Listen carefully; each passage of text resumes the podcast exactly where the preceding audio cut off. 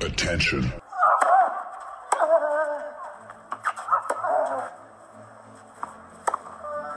Bitte nehmen Sie schnell Platz, die Spieler sind bereit. Just quiet quickly, please. Für Hallo, da ist der Dominik Diem. Quiet Please, den Tennisnet Podcast. Das verbale Hawkeye für alle Tennisfreunde, denen ein Aufschlag von John Isner nicht schnell genug ist. Hallo, hier ist Roger Fedor. Wie tief ist der Sand in Roland Garros? Hallo, ich bin Julia Görges. Was hätte Dominik Thiem erst mit einer beidhändigen Rückhand anstellen können? Hallo, hier ist die Angie Kerber. Und wer bringt unseren Gästen eigentlich das Handtuch? Also, shh, quiet please. Quiet Please heißt es bei tennisnet.com, aber das ist, kann natürlich nicht das Motto sein für einen kleinen, entspannten Podcast, denn jetzt soll es richtig rund gehen. Und äh, zum einen freue ich mich, dass der Alex Antonic sehr früh aufgestanden ist heute. Guten Morgen, Alex. Guten Morgen. Was heißt, ich habe schon die senile Bettflucht. Also das ist nichts Normales, das ist nichts Außergewöhnliches bei mir. Ja, aber nur Alex, weil wir beide nach Australien schauen, wo der fantastische Christopher Kaas ist, in Melbourne. Wer weiß warum, ich weiß es, aber Kasi, erzähl mir ein bisschen, du solltest dann in Canberra sein. Schönen guten Abend. Ich grüße euch. Bei mir ist 18 Uhr, also bei mir ist spät abends, ja, aber du, alles gut hier. Warum bist du in Melbourne? Wir ahnen es. Kasi, erzähl dir mal ein kleines bisschen. Ja, bei uns war folgendes. Wir sind am 30.12. Äh, losgeflogen, also der äh, Peter Gojovcik, den ich trainiere, und ich, und äh, über Abu Dhabi, Melbourne nach äh, Canberra. Und in Melbourne war alles super, sind wir angekommen und haben den Weiterflug nach Canberra genommen. Und dort waren ganz schlechte Bedingungen. Also da war unglaublich viel Rauch in der Luft, ganz schlechte Luftwerte. Äh, du hast im Terminalgebäude schon eigentlich nichts gesehen. Es war wie so eine Art Nebel, aber alles mit Rauch. Äh, das wurde über die Nacht dort sehr, sehr schlimm aufgrund von diesen ganzen äh, Bushfires, die hier sind. Die Situation ist gar nicht gut. Und dann waren wir eben drei, vier Stunden dort und haben dann sofort entschieden, wieder zurückzufliegen nach Melbourne, um hier zu trainieren. Und jetzt kam auch gestern dann quasi die Ansage von Tennis Australia, dass das Turnier in Canberra nicht stattfinden kann. Das wurde jetzt kurzfristig verlegt, eineinhalb Stunden von Melbourne entfernt nach Bendigo. Ja, und jetzt seid in Melbourne. Goyo liegt neben dir. Wir wollen aber natürlich sprechen über den ATP Cup. Heute in der Nacht ist schon losgegangen. Also wenn's wem interessiert, schaut's auf tennisnet.com nach. John Isner hat zum Beispiel verloren gegen Kasper Rüth. Chapovalov hat gegen Tsitsipas gewonnen. Aber viel wichtiger, Alex, wir haben es vorher nachgeschaut, weil wir es nicht glauben konnten. Aber Christopher Carson möchte uns erzählen, dass er den World Team Cup, einen sehr ähnlichen Wettbewerb schon gewonnen hat. Kasi, deine Erinnerungen an Düsseldorf? Ja, die Bewerbe sind ja auf eine gewisse Art und Weise ähnlich. Also es ist für Spieler ist es natürlich, äh, ist es damals beim World Team Cup auch so. Das war die Woche vor den, äh, vor den French Open. Der wurde in Düsseldorf gespielt. Du konntest als Spieler, konntest dich so ein bisschen entscheiden, willst alle Spiele spielen, lässt vielleicht auch mal einen Ersatzspieler spielen. Äh, für die Topspieler spielen sie dann auch noch Doppel. Also das war so, du wolltest das Ding schon gewinnen, aber im Hinterkopf hast du natürlich immer die Vorbereitung für Paris gehabt und dafür war das optimal. Alex, deine Erinnerungen? Du hast auch gespielt. Ich erinnere mich vage. Wirklich, sehr, sehr vage, oder? Na, wir waren einmal qualifiziert durch, durch Muster und Skoff, nicht durch mich.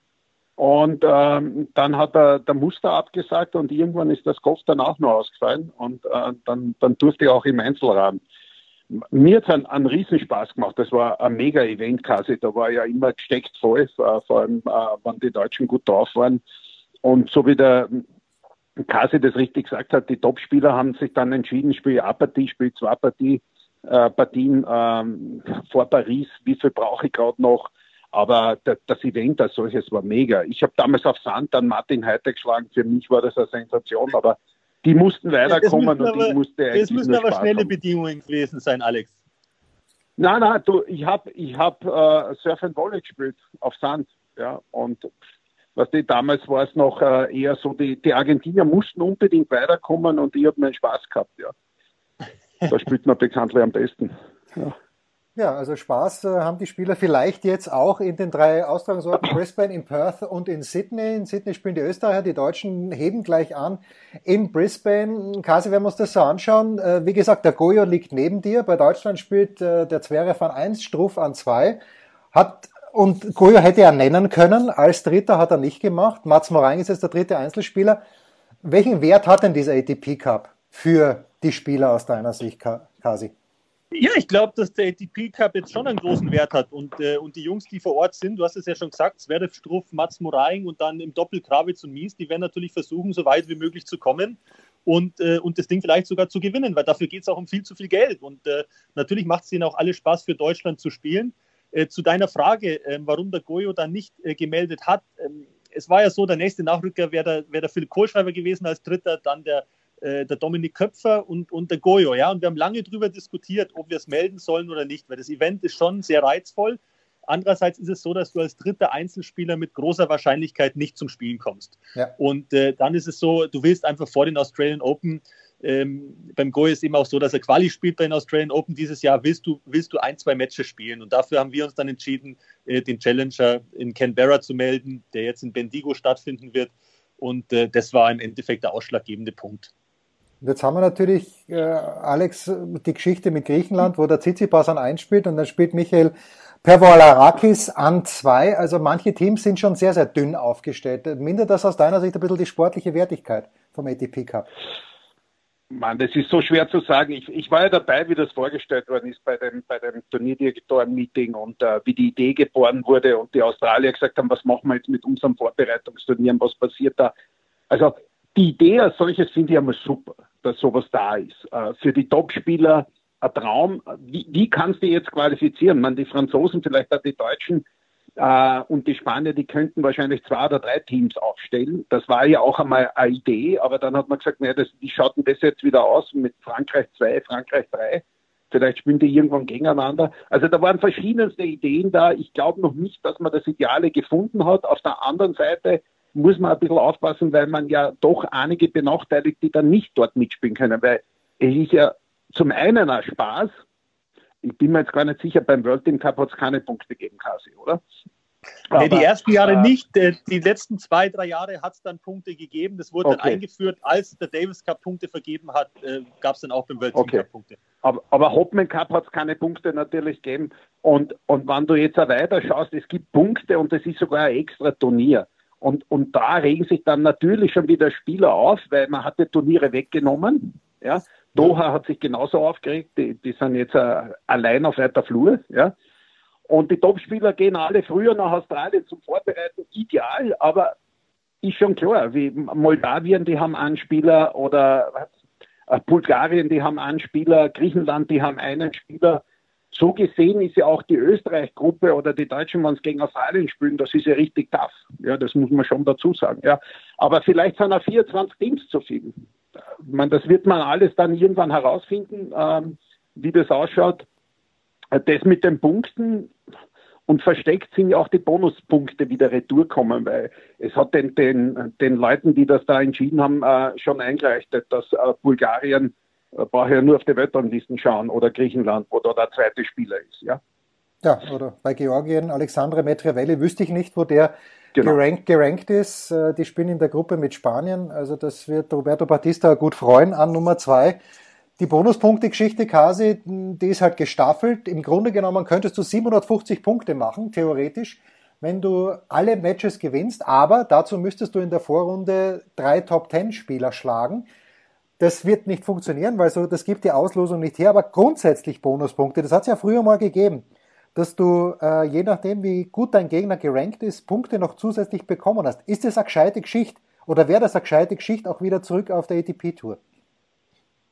Also ich glaube grundsätzlich, dass es sich jetzt angeboten hat, äh, weil ihr ja schon gesagt habt, dass die Unterschiede von den Spielern natürlich sehr, sehr groß sind. Ähm, auf der ATP-Tour hat man es damals abgeschafft, um das Ganze ein bisschen zu vereinfachen. Ähm, da würde ich dabei bleiben. Also ich bin jetzt kein großer Fan auf der ATP-Tour äh, vom Bonuspunktesystem. Äh, dass man es jetzt beim ATP-Cup macht, verstehe ich. Aber auf der Tour brauche ich es nicht. Also, da muss ich jetzt einmal dagegen, weil vielleicht bin ich, weil ich so alt bin und die Bonuspunkte selber äh, teilweise genossen habe. Ja.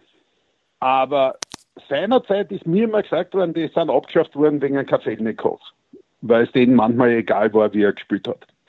Also ich finde, äh, vor allem, wenn so viel über Integrity of the Game gesprochen wird, dass es nicht egal ist, wie du spürst und gegen wen du spürst und dass es ein Riesenunterschied ist, ob ich die lokale Wildcard aus Katar schlage in der ersten Runde oder vielleicht ein Top-Ten-Spieler. Und das, das muss sich einfach auch bei den Punkten auswirken. Und es gibt ja auch Turniere, Kasi. Wenn ich jetzt Doha hernehme, das ist ein 250er. Das heißt, es gibt dieselben Punkte wie in Kitzbühel oder irgendwo anders bei einem 250er. Abgesehen davon, dass die, was ich für Preisgeld haben in Doha, haben die natürlich auch äh, bis jetzt zumindest, haben jetzt auch wieder ein Batzenfeld. Und so gesehen äh, muss ich einfach sagen, dass ja, Bonuspunkte aus meiner Sicht gerechtfertigt werden und es macht, dann, es macht einfach einen Unterschied, ob ich einen, einen Topspieler schlage oder irgendwo eine lokale Wildcard schlage und dafür dieselben Punkte bekomme. Und aus meiner Sicht müsste überhaupt das ganze Ranking-System einmal durchforstet werden. Kasi, ich hätte dazu eine Anmerkung. Ich finde es Wahnsinn, weil Alex es so sagt, auch die Diskrepanz, wenn du ein Grand Slam-Turnier gewinnst mit 2000 Punkten und äh, fünf Spiele vorher aber verlierst, die zweite Runde gewinnst, kriegst 90 Punkte. Kein Wunder, dass alle, die einmal vorne sind, vorne bleiben, weil irgendwas muss sich da ändern, Kasi, oder nicht? Naja, also ich sage jetzt einmal, es sind die vorne, die einfach gut spielen. Ja, also das ist jetzt nicht so, dass man sich da irgendwie dann groß durchmogeln kann. Ähm, die 2000 Punkte, die muss da auch erstmal erarbeiten. Ja, also das ist jetzt, ähm, ich finde das äh, Ranking-System, so wie es im, im Moment ist, äh, grundsätzlich schon in Ordnung. Ich kann gewisse Punkte vom Alex natürlich nachvollziehen. Andererseits ist dann natürlich auch so, der Alex, äh, du sprichst dann an, ja, Kafelnikow, wir haben jetzt auch unsere Kandidaten mit dem Fonini oder mit dem Morphis, wo du dann auch nicht genau weißt, was passiert oder spielt der 250er irgendwo, ja, äh, gibt eine Runde auf, freut sich der andere über die Bonuspunkte. Also so eine hundertprozentige Gerechtigkeit werden wir nie schaffen können. Ähm, ich finde die Diskussion okay, äh, bin aber selber der Meinung, dass man es nicht unbedingt braucht. Tja, Alex. Man, es, es, es, ja, aus, aus, aus meiner Sicht, äh, ich, ich, muss aber, wann, wann man das jetzt angeht, ja, dann haben wir ja auch Alex Federer. Ja, das heißt, er braucht drei Tausender gar nicht spielen. Jemand, der länger als zwölf Jahre auf der Tour ist, der mehr als 600 Matches, glaube ich, gespielt hat äh, und über 30 Jahre oder 31 Jahre alt ist. Das wären ja immer mehr. Aber, aber Fakt ist auch, dass das für die Jungen ja auch ein Wahnsinn ist. Ich bin schon beim Kasi, dass die, die gut spielen, der Federer, der spielt gar nicht 18 Turniere, also Best of 18. Das spielt er gar nicht. Ja? Also der hat, glaube ich, ein Jahr hat er acht Turniere oder neun Turniere überhaupt nur gehabt am Computer. Aber am, am Ende des Tages dürfen wir eh nicht vergessen, du hast schon das Masters, ist das 19. Turnier für die Spieler, die dabei sind. Und jetzt hast du das 20. Turnier, das zählt ja auch extra, der ITP Cup. Also ich kann mir jetzt schon vorstellen, für andere Spieler, die nicht jetzt einmal so top sind, äh, die mit ihren 18 Turniere auskommen müssen, sind die einfach nicht okay finde auch nicht okay, dass die Jungen jetzt jedes Tausender spielen müssen, auch nicht ersetzen können, auch wenn sie krank sind, auch wenn sie ausfallen. Also das finde ich, das finde ich nicht in Ordnung. Also so gesehen finde ich, dass jede, jede Partie, die ich da draußen spiele, zählen soll. Ob ich jetzt die 18 besten Ergebnisse habe oder Average-System, das war damals zu kompliziert, hat man dann gesagt. Das war nicht verliere, also dass, äh, dass das sich auch auswirkt. Aus meiner Sicht ist das aber auch der Sport. Und, und so gesehen ähm, glaube ich, dass man die ganzen Punkte einmal überlegen muss. Ja. Du hast jetzt ja den Grand Slam angesprochen, ich spreche jetzt einen großen Challenger an. Äh, äh, bei einem großen Challenger machst du 125 Punkte, wenn du gewinnst, wenn du bei einem 250er im Finale bist, machst du 150 Punkte. Da sind aber Challenger dabei, da ist das Cut-Off extrem hoch und der 250er hast der Cut-Off von, ich jetzt nicht, 55, 60 in Doha. Ja, also deswegen meine ich, dass bei manchen Turnieren könntest du das auch ändern, dass du dort einfach in Doha musst du so viele gute Leute schlagen, dass du in ein Finale kommst, dass du die Punkte machst, dann solltest du mit Bonuspunkten auch mehr machen. Das ist einfach mein, mein Zugang zu dem Ganzen. Das heißt aber, Kasi, dass, äh, also wenn ich alles richtig verstanden habe, viele Spieler sollen dann belohnt werden. Wir haben ja vor ein paar Jahren nochmal den Tips Arevic gehabt, der sich über sehr viele 250er Turniere dann in die Top 10 gespielt hat. Äh, und eben dann auch Thomas Muster früher. Nach dem System, das wir jetzt haben, wäre der nicht Nummer eins geworden, aber weil der Muster eben viele Turniere gespielt hat und gewonnen hat, äh, ist er auch Nummer eins geworden. Wo, bist du wirklich so happy mit dem Ranking-System jetzt oder soll man die Vielspieler vielleicht doch belohnen, quasi? Naja, so happy. Also ich sage jetzt einmal, um jetzt nochmal, da ist nicht alles perfekt, um Gottes Willen. Ja, also ich finde zum Beispiel in der ersten Woche, um dieses Thema jetzt auch mit dem ATP Cup nochmal aufzunehmen und mit dem Kalender, ähm, den Challenger, den wir jetzt in Canberra haben, äh, da spielt der, der Seppi, da spielt der Yannick Sinner, da spielt der Jaume Munar, äh, ja. Peter Gojovcik ist jetzt zum Beispiel dann 16 gesetzt, weil einfach keine Spielmöglichkeit jetzt war. Doha hat einen unglaublichen Cut, aber die anderen zwei Turniere haben es weggenommen. Das heißt, alle Spieler aus Ländern wie Italien, Frankreich, Deutschland, die hatten keine Möglichkeit, in der Woche ein ATP-Turnier zu spielen. Und das ist sicherlich falsch. Ja, also äh, da sage ich jetzt einmal, ATP Cup super, bin ich auch beim Alex. Da sind wir noch nicht an, an der Optimallösung angelangt. Ähm, aber dass jetzt diese Woche wirklich nur ein ATP-Turnier ist, damit, also da, das bereitet mir Bauchschmerzen, muss ich sagen. Wir haben, ja, Kati, was, was auch lustig ist, was, was auch lustig ist, dass jetzt schon die, die Stimmen kommen, was mich ja wundert, dass es jetzt kommt. Ja. An Nadal habe ich jetzt gelesen, ein Shapovalov habe ich jetzt gelesen, äh, man, man, muss den Davis Cup und den ATP Cup merchen. Man nicht böse sein, das, das, das hätte man auch früher machen können. Ja, auf die Idee hätte man auch früher kommen können, dass Ende November ein Team-Event und ein Team-Event Anfang Januar vielleicht nicht ganz die optimale Lösung ist. Ja, Oder? ja ich glaube, da, da, kollidieren halt gerade äh, massivst Interessen. Ja, die ATP versucht natürlich ihr eigenes Produkt da zu positionieren, geht irgendwo natürlich gegen den Weltverband ITF, die natürlich irgendwie um den Davis Cup kämpft, den sie ja damit äh, ja, irgendwie noch versucht haben äh, zu ändern und, und zu pushen. Also das wird so nicht bleiben und das ist auch nicht optimal, aber in welche Richtung das geht, ähm, das weiß ich noch nicht. Ja, äh, wenn Roger Federer seinen Termin nicht hergibt, dann wird es schwierig werden. Äh, beim ATP Cup außerdem darf man nicht vergessen, das Doppel wird anders gespielt als beim Davis Cup. Beim Davis Cup haben sie noch ausgespielt. Äh, ist das dann, und das kann in der Österreich-Gruppe so sein, Alex, dass äh, der Dominik seine Spiele gewinnt? Es ist eine harte Gruppe. Team spielt gegen Juric, spielt gegen Schwarzmann und spielt gegen Hurkacz, aber von der Papierform her könnte er das gewinnen. Es wird also immer an Marach und Melzer hängen. Jetzt wird das Doppel aber mit No Ad Das sage mal Jens, hallo, hallo, hallo. Wir haben einen Novak auch noch. Ah, stimmt, stimmt. Ja, Novak gegen Cilic, klarer ja, also Favorit. Dennis. Novak, knapp ja, gut, aber den ersten gegen, 100. Gegen Kamil Machalczak ähm, hat er definitiv gute Chancen. Ähm, der Dennis und gegen, gegen äh, Guido Peller ist er jetzt auch nicht komplett chancenlos. Ja, also äh, da schauen wir mal. Ja, ich will ihn nicht kleinreden, den Dennis, um Gottes Willen. Aber ich meine nur diese, dass, dass man dann das Doppel verkürzt spielt, Alex, ist das in Ordnung, weil im Grunde genommen kann das schon, ja, das kann die meisten Matches entscheiden eigentlich. Und dann hast du das Champions Tiebreak, was ja wie ein Münzwurf ist, wie man so unschön sagt. Ja, aber schaut, da spielen sie jetzt die ganze Saison und man, jetzt sagen wir uns einmal ehrlich, was wir bei der ATP Sachen probieren, bei den Next Chain, und dann führen wir nie irgendwas ein. Und dann würden wir jetzt wieder zurückgehen und das Doppel wieder ausspielen. Ich weiß schon, dass das auch manche Doppelspieler wollen. Ich finde das cool. Ich finde, das Doppel ist planbar, das passt auch alles. Und wir dürfen ja nicht vergessen, da wird er dann weitergespielt und vielleicht spielt der Einzelspieler Doppel und das Doppel hast jetzt so ungefähr seine eineinhalb Stunden, die du einrechnest. Ähm, und wenn dann der Champions Tiebreak entscheidet, dann entscheidet es. Ja, also ich finde es viel Ärger jetzt auch fürs Tennis oder schlimmer, äh, wenn man so will, dass ich bei einem Grand Slam mittlerweile nicht mehr weiß, äh, wie der fünfte Satz ausgespielt wird. Also auch ich, wenn ich kommentiere oder wenn ich mir das anschaue, muss ich einmal, was wird jetzt beim Australian Open gespielt, wann wird Tiebreak in Wimbledon gespielt? Ah, die Franzosen spielen es die noch aus oder haben die jetzt auch was geändert? US Open normales Tiebreak, äh, Australian Open Champions Tiebreak, also das ist ja, äh, äh, da, da, will jeder irgendwie seine eigene Geschichte machen und das zipft mich, muss ich ganz ehrlich sagen, beim Tennis fürchterlich an. Wir haben einen super geilen Sport, ja, aber dann gibt es die ITF, ja, und man glaubt ja jetzt, die Grand Slams gehören zur ITF, ja, die spielen nun dann doch der ITF, aber da macht jeder, was er will.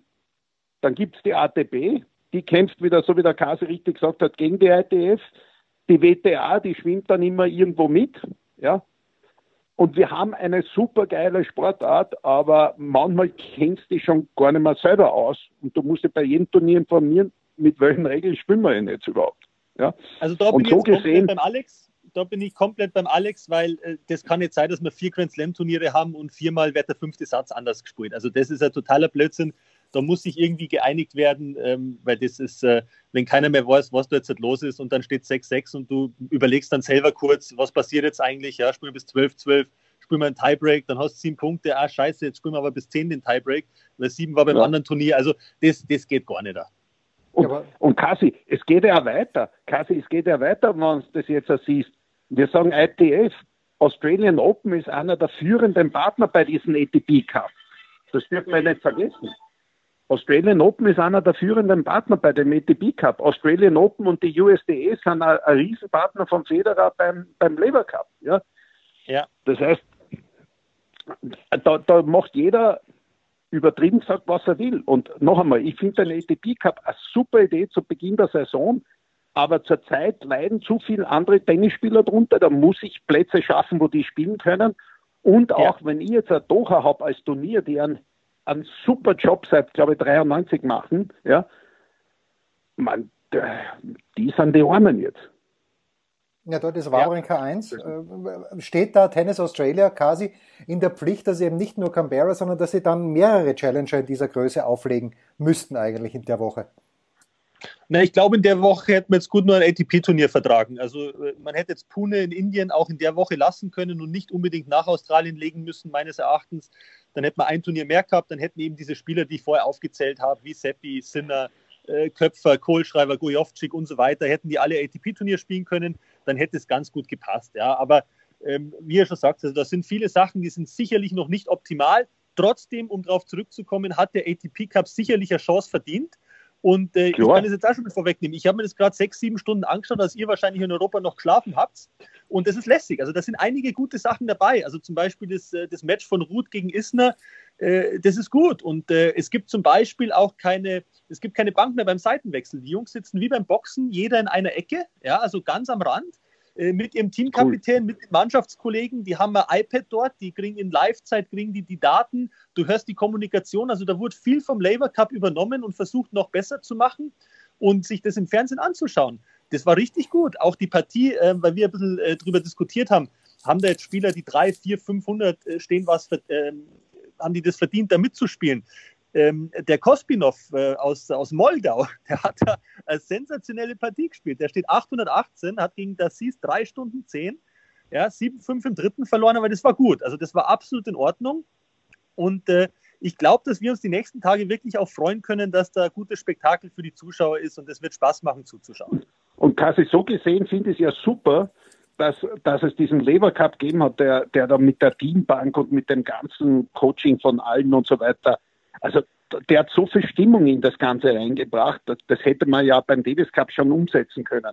Und ich finde es cool, dass die ATP das jetzt macht. Ich, ich habe jetzt das erste Mal, das soll es ja jetzt dann auch bei den Turnieren gehen, diesen Video-Review gesehen. Äh, ja. Man stellt dir vor, der hat dann am Fußfehler, wollte er sich nochmal anschauen, der Goffin lassen. Ja, ja. finde ich lustig. Ja, und, und natürlich wird jetzt auch Plätzchen passieren. Ich glaube, sie haben die rumänische Hymne gespielt äh, bei Moldawien. Ja, und, und da werden Fehler passieren. Ja, und ich glaube, dass der ATP Cup insofern eine mega Chance hat, weil die spielen, die meisten spielen lange nichts. Jetzt kommen sie nach Australien, das ist schon einmal ein Riesenwechsel, kommen früher runter und die Top-Spieler können sich entspannt vorbereiten. Und eins darf man nicht vergessen, den hätte es vielleicht in irgendeiner Form so oder so geben. Und der ATP hat gesagt, bevor wir wieder irgendeine Exhibition haben, oder was das war, diese IPTL in Indien oder sonst irgendetwas haben, ja, ja, machen wir das lieber selber mit Tennis Australia und schauen, dass wir mit unseren Spielern, man darf ja nie vergessen, die ATPs haben 50 Prozent Turniere, 50 Prozent die Spieler, ja, dass wir das selber dabei sind. Und da bin ich 100% beim Kasi, dass der ATP Cup, weil er von den Spielern kommt, definitiv Zukunft hat. Ob man da oder dort ein bisschen drehen muss, das wird sich entscheiden, ja. Aber ganz ehrlich, Na, aber kurzfristig, jetzt, Alex, Alex, kurzfristig das Entscheidende ist, das wird Spaß machen, sich das die Woche anzuschauen. Also ich habe da heute wirklich ein bisschen reingeschaut und es war auch Shapovalov gegen Tsitsipas. Ähm, dann sitzt der Tsitsipas beim Seitenwechsel und redet dann mit seinem Papa, der der Teamcaptain ist bei den, bei den Griechen. Ähm, ja. Die Kanadier haben eine unglaublich gute Atmosphäre gehabt in der Mannschaft, das hat man schon wieder gemerkt. Also das, das macht richtig Spaß und, und wir haben mit Deutschland und Österreich, das sind zwei Gruppen, die sind richtig lässig. Ja? Also Österreich dagegen Kroatien, Argentinien und Polen, das, äh, da ist kein Blinder dabei. Und vergiss ja, nicht, Kasi, äh, Kasi, vergiss nicht. Du hast den Boris auf der Bank, auch das finde ich cool, dass sie den Muster, den Boris fragen. Man, allein der Muster bei uns auf der Bank, ja, das, das wird eine Stimmung sein, da kann gar keiner negativ sein. Der spielt selber dort jetzt zwei Matches. Der ja, muss sich danach ja, genauso duschen gehen, der lebt es. Ja. Du, ich freue mich genauso, wenn wir da einen Boris haben und dann diskutiert der Boris da mit, mit dem Sascha, mit dem Sascha Zverev beim Seitenwechsel. Das wird fantastisch. Das wird für die Leute extrem interessant ja. werden und deswegen, ähm, ja, also nochmal, das ist alles noch nicht optimal, aber das wird jetzt, äh, die nächsten acht, neun Tage wird es für die Zuschauer wird es ein absoluter Leckerbissen. Und äh, Deutschland hat die Chance, das ist eine schwierige Gruppe, aber hat natürlich die Chance, äh, da vielleicht als Gruppenerster oder dann einer der zwei besten Gruppen Zweiten weiterzukommen und genauso Österreich. Also das ist äh, und dann Aber jetzt muss ich dich noch was fragen, Kasi, äh, weil du ja mit dem Goya unterwegs bist. Weil ich habe das letzte Mal diskutiert auch mit einer Gruppe über diese Verlängerung der Saison. Was die, die Spieler wollten ja eine kürzere Tennissaison haben. Das heißt, dass es eigentlich nach dem ATP-Final aus sein sollte. Ja? ja? Weil man eine Pause braucht. Was ja durchaus berechtigt ist, weil die Spieler äh, fertig sein, weil sie sich körperlich erholen müssen etc. Jetzt passiert aber, egal ob die Liga spielen, egal ob die äh, Davis Cup spielen, dann fahren sie noch nach Südamerika zu einer Tour, zumindest Topspieler. Ja. Ähm, dann spielen sie noch in, in, jetzt war der Federer mit dem Zverev noch in China irgendwo. Also ja. aus meiner Na, Sicht könnte man Alex, ja eigentlich weiterspielen, oder? Ja, das ist jetzt die Frage. Ich glaube, dass grundsätzlich schon gut ist, dass ein bisschen der Stress raus ist. Ja, dass du da acht Wochen vielleicht dann einmal ähm, jetzt nicht äh, um ATP-Punkte kämpfst oder sonstiges. Aber andererseits, ich habe es jetzt auch wieder in der Vorbereitung mit Peter Gojovcik gemerkt, ja, so Vorbereitung vier, fünf Wochen, das ist dann schon irgendwann relativ lang. Und irgendwann fängst du dann sowieso an, dass du Trainingssätze spielst. Und ob es dann einen Trainingssatz spielst, ja, oder ob es dann irgendwo Exhibition spielst, ist ja dann auch schon fast wieder egal. Ja, also ich finde, so eine extrem lange Pause muss jetzt gar nicht unbedingt sein. Gut ist für die Spieler, dass ein bisschen der Wettkampfstress nachlässt und raus, äh, rausgenommen wird. Aber ob die dann eine Exhibition spielen oder Trainingsmatches, das ist eigentlich relativ wurscht. Aber, aber jetzt ganz ehrlich, äh, wenn ich heute stehe um, um 70, 80, ja, äh, oder vielleicht noch eine Spur höher, dann ist für mich die Saison Ende Oktober aus, weil dann bin ich vielleicht in, in Paris gar nicht mehr dabei. Ja. Ja. Übertrieben gesagt. Und äh, muss noch schauen, ob ich in Wien oder in Basel vielleicht noch reinkomme, weil Hauptfeld ist da wahrscheinlich eh kein Thema. Ja. Und dann habe ich jetzt am Anfang von Jahr eigentlich auch kein Turnier, wo ich spielen kann.